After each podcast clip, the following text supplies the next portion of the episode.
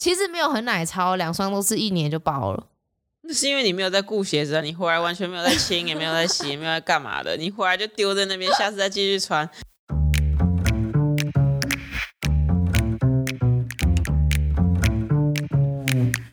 Hello，欢迎来到 Very Real 但不正经的户外平台，这里是户外人说说登山鞋，不对。你要先介绍你喝什么酒吧？哦，硬要说自己喝什么酒。我们刚刚在喝木鹤十二年，这次呢就要跟大家分享我们穿的鞋，它们的好处跟不好的地方，优缺点。对，优缺点。那适不适合大家也可以再自行去评估。我先说我的吗？还是你要介绍你的？你先讲。我的第一双是 LOVA 的军用鞋，王美鞋。军用鞋才不是王美鞋，哪有？你现在那个才是上山大概十个人八个人穿一样的，是吗？对啊，军用鞋，你说的如果是 Z 六 S 或者什么 Z 六系列的那个，反而是少数。第二双呢，一样也是 Lowa 的国民鞋了，对，都是国民鞋。主要他们这两款的不同呢，我不知道。没有，因为甘北七对甘北七，主要我喜欢 Lowa 是因为当初的我很菜。那菜鸟呢，就像是我们之前有提到的，背包都会稍微比较重一点。那重一点的时候，我觉得我需要一双更硬、更好的鞋子去固定我的脚。假如说我是走一个那个石头，我可以一蹬就上去，支撑性够的。没错，支撑性够。一开始台湾也还没没什么进 Lowa，我还是从国外买的。那时候我也是买军用鞋，就是我记得是 Z6S，因为它是军规，所以它不一样的点是，军用鞋是全部都用穿，全部都是要穿过那个它的那个洞洞，然后再穿过，再交叉，再穿过洞洞才能打结。可是登山鞋不是，如果你到营地啊，到山屋，你就是解开你的蝴蝶结，把鞋舌一往前拉。那上面两个基本上就是会脱掉，就是可以你很很轻松的就把脚抽出登山鞋，嗯、但军用鞋就是你要解开蝴蝶结，然后你再穿穿出每一个孔，你才可以松开鞋子。嗯，差别在这里。好啦，其实这两双我去研究一下，它不同的点就是第一双军用的它是 Rowa Cross 他们自己的一个鞋底，那第二双呢是它去跟黄金大底去做配合。这样就是他们这两双不同，走起来照我重装的行程其实差不多，完全不会不适应。脚啊，就是不会说很不适合，脚趾头撞的很厉害啊之类的，或者是太硬，硬到整个脚都没有办法去伸展，弹性不够都不会，蛮推荐新手去穿这双鞋子的，所以它才会变成国民鞋啊，因为百分之八十的人对的年轻人。适合，也蛮习惯。以前的那鞋真的很丑啊，超丑的。因为我弟也都会说说，你怎么每双鞋子都长那么丑啊？布的啊，或者什么，就是 M 开头那个牌子啊，嗯，大家都知道。他们最近的外貌有在进步了啦。他有，终于。但是他以前真的就是很丑，远远看就知道是他。我穿到的第三双的登山鞋是长毛象的 Duken，一片鞋舌的那一那一款，算蛮新的款式。我记得我有看到那个三女孩也是穿那一双，嗯嗯，那它主要这一双好处就是它非常的轻，在没有那么重装的时候穿的。假如说你今天的行程是单工或者是两天一夜，你的行囊没那么重的时候，其实它是比 Lowa 来讲啦，我觉得舒适很多，因为 Lowa 就是重。假如说你平地走比较久的时候，low 啊太硬了，对，它的底会让膝盖觉得痛。那像这个长毛象，它不错的点是它中间它是采用那个弹簧钢，轻量的三十克而已，让整个你的鞋底是非常的舒适，又能够有很好的支撑力去应付很多的地形。踩的蛮稳定的啦，经典的这个鞋舌上，它能够完全包覆脚踝，算是蛮舒服的，嗯、蛮特别。对，所以这一双我也觉得，哎，还蛮推荐给大家的。以你来讲，可能选鞋子来说不是太困难，怎么说？因为你们的脚算是正常款的哦。对了，因为像我的脚就是有拇指外翻，然后又没有足弓，我就觉得能够选择的就会变得很少很少。穿过才知道。对啊，所以我要去挑选一个适合自己的脚，然后又可以长时间行走的。我觉得真的是很少，少之又少。我连他们把专为拇指外翻做的鞋我都去买了，但是我觉得我穿过一次，我还是觉得不适合我。那所以你现在以你的拇指外翻的情况，你会最推荐哪个登山鞋或是牌子？呃，在 Lowa 这一双跟你刚刚那个国民鞋我都穿过之后，我我再来为自己买的是，哎，这这中间可能有。穿插两双，对对对，很多。嗯、再来的两双，一个是重装鞋，是 Timberland，就是意大利，嗯、然后一个是 Hoka。那个时候 Hoka 定位在在其实，在韩国它是潮鞋，就是穿搭用，根本不是登山用。对，对我现在也是一双 Hoka 当潮鞋穿。对，你那低筒啊，对，就是差别在我是高筒。如果我是比较轻松的行程，我就会穿它；比较重走的行程，因为我比较常在走重走，我就会穿 Timberland。但是它真的很重，一只脚大概就一公斤了。那后来是。我除了大众走走穿那双之外，我后来走的重走，我穿 Hoka 上山，我也觉得可以，没什么问题。支撑性没有像重装鞋那么够，但是在地形上我能够应付。那在稍微平缓的地方走起来，走起来它又是相对舒服的，所以我很长时候会选择它。然后另外一个点是它又好看，我是全黑的嘛，重点就是好看。对，所以我就是这两双鞋子在穿。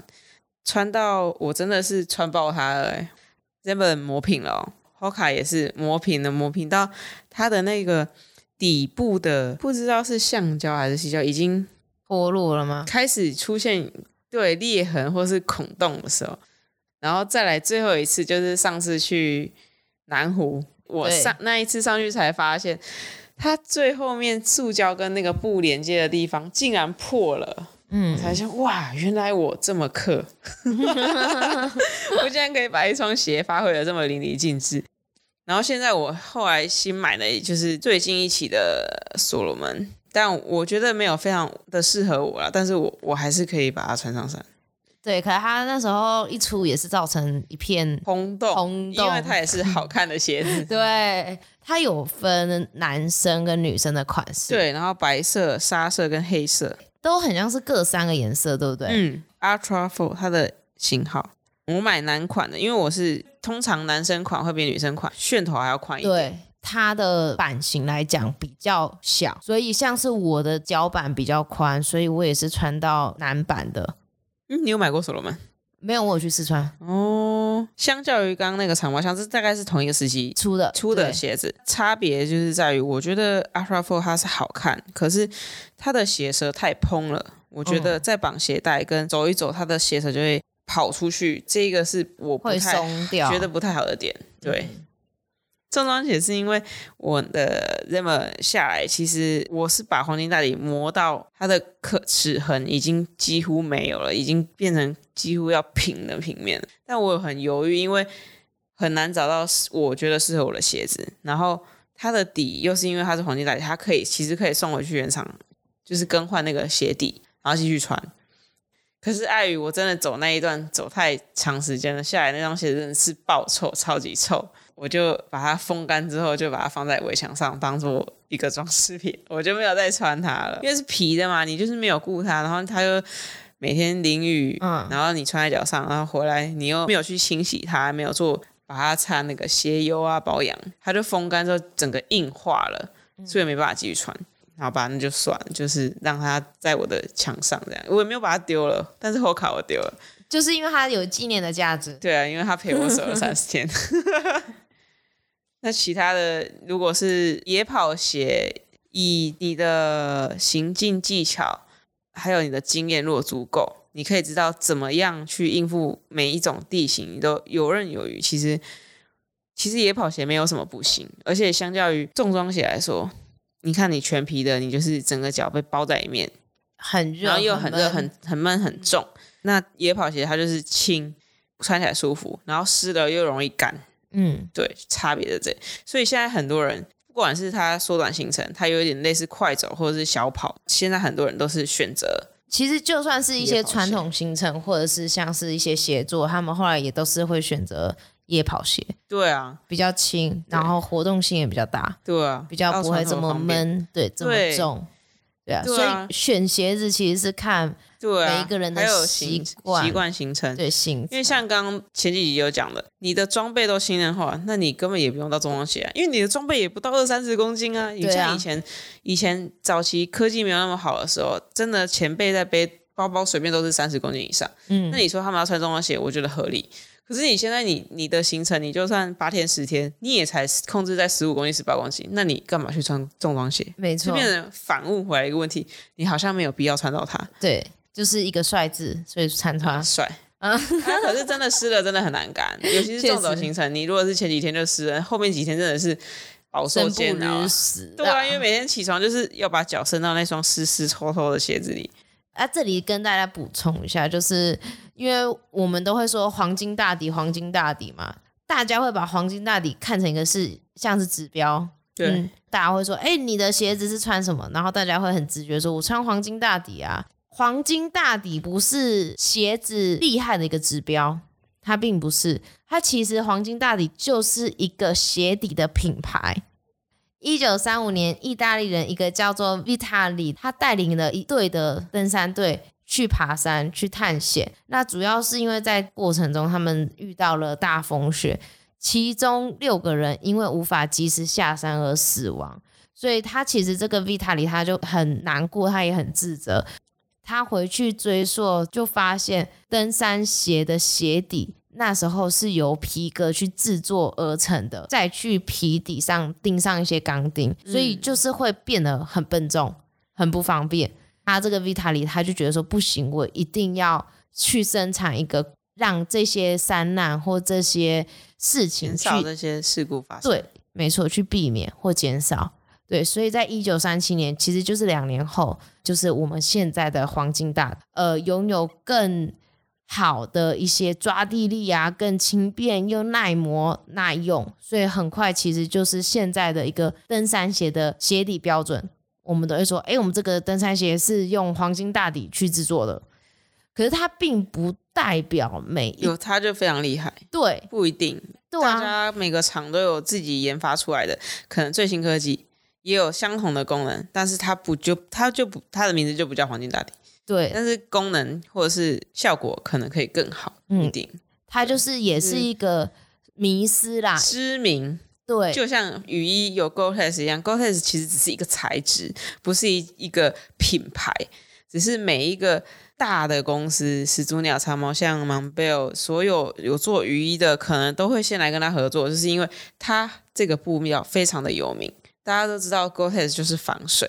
所以就会用它来定义或是标准这项商品。那黄金大底也是一样，大家把它放在鞋子上，它其实只是一个鞋底的材料，对，就是一个牌子，鞋底的牌子。那他就去跟各个鞋子大鞋的厂商厂商配合，没错。其实也是有一点，就是算是一个合作啦。目前市面上的一个趋势，它不可能一定都只用它自己。对，大家不用去试这个品牌的自己出产。出产的东西好不好？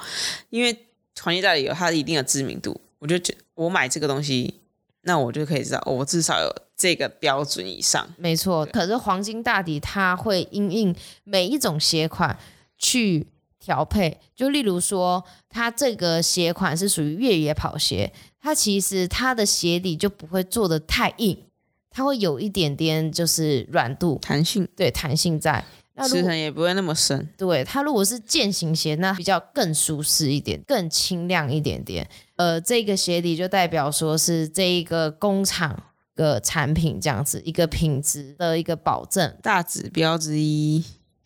大家在购买的时候要注意，你去的登山品店，它这双鞋子是什么时候产的？对，这其实很重要。这是不是清仓库存品？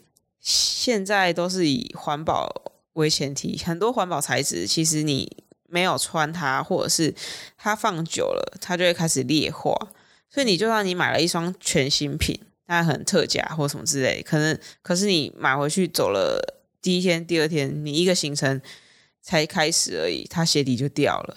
嗯，因为它中间的材质是环保材质。对，没错，像是连黄金大理，它也会特别叙述说它是做天然的橡胶材质，因为一些自然的因素而造成一些自然的损坏。自然的损坏，对，没错，因为像鞋子，就是你不使用它，它就会自动就龟裂啊，对，这是很正常的事情啊，啊所以大家就要有这样子的概念。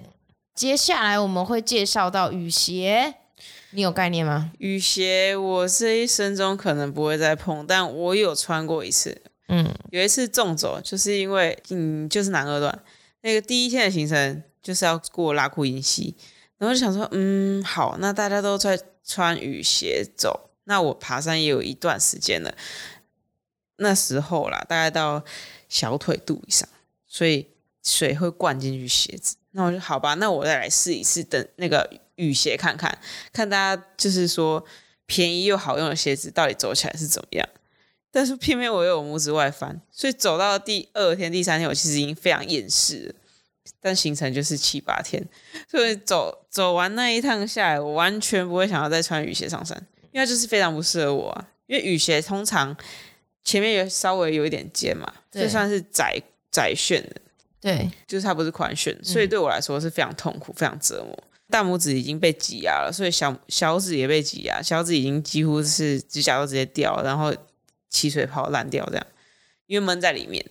对，所以对我来说是一个痛苦的回忆，因为我可能不会再尝试它。但也是有很多前辈都穿的很很很适应，很舒服。嗯，对啊。虽然我也是不是很擅长的穿，假如说我知道这个是泥泞的路段，我知道我脚会全湿，我会直接穿雨鞋。你说加乐湖、松萝湖之类？对啊，那种一定啊，那种你只要看别人穿登山鞋上来，你就觉得他死定了。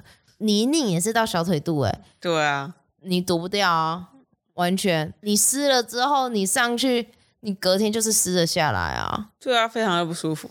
然后它那个路段其实非常的滑，有点终极山的那种感觉。其实雨鞋相对的舒服，对我来讲，嗯，所以你也是你的脚也是可以很习惯穿雨鞋。对，那你有穿？你有弄几层鞋垫或是那种护踝之类的？我没有用护踝，可是我会用鞋垫。前辈有很多人会，他会塞一个钢片增加它的支撑性，然后再来他会塞一个蓝白拖那种类似那种厚度的非常厚的鞋垫进去，没错，然后再袜子一层，然后袜子外面还还会用护踝，因为雨鞋它本身背脚踝没有支撑力，那边太浪了，对，可能你下坡什么时候脚会往前冲，所以他们才会用护踝去固定你的鞋子，让就是脚板吧，让它卡在。雨鞋那边，你的脚趾头就不会一直去顶前面。对啊，有一些前辈是直接跟我说，他就是用蓝白拖。哦、对啊，对啊，他就是直接、啊、他就是用蓝白拖，然后去量脚的形状。没事，对对，然后直接剪下来，剪啊，或者是怎么样，自己去 DIY。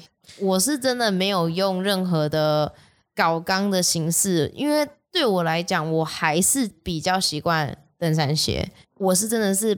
不得已的情况，或者是特殊的行程，我才穿雨鞋。嗯，所以其实真的是少之又少。那在于我自己的走路习惯跟一些能力上，我觉得在这种短的或者是没有超过自己身体负荷的时候，我穿雨鞋其实也还可以啦。那我们有一些朋友也都是整天都是穿雨鞋啊，像 Yula 他们都是穿雨鞋啊。反而大家如果以我朋友来说，因为他有登山鞋，也有雨鞋的情况，他可能纵走的时候，他才会选选雨鞋，雨鞋因为比较轻。然后短行程他可能会穿登山鞋。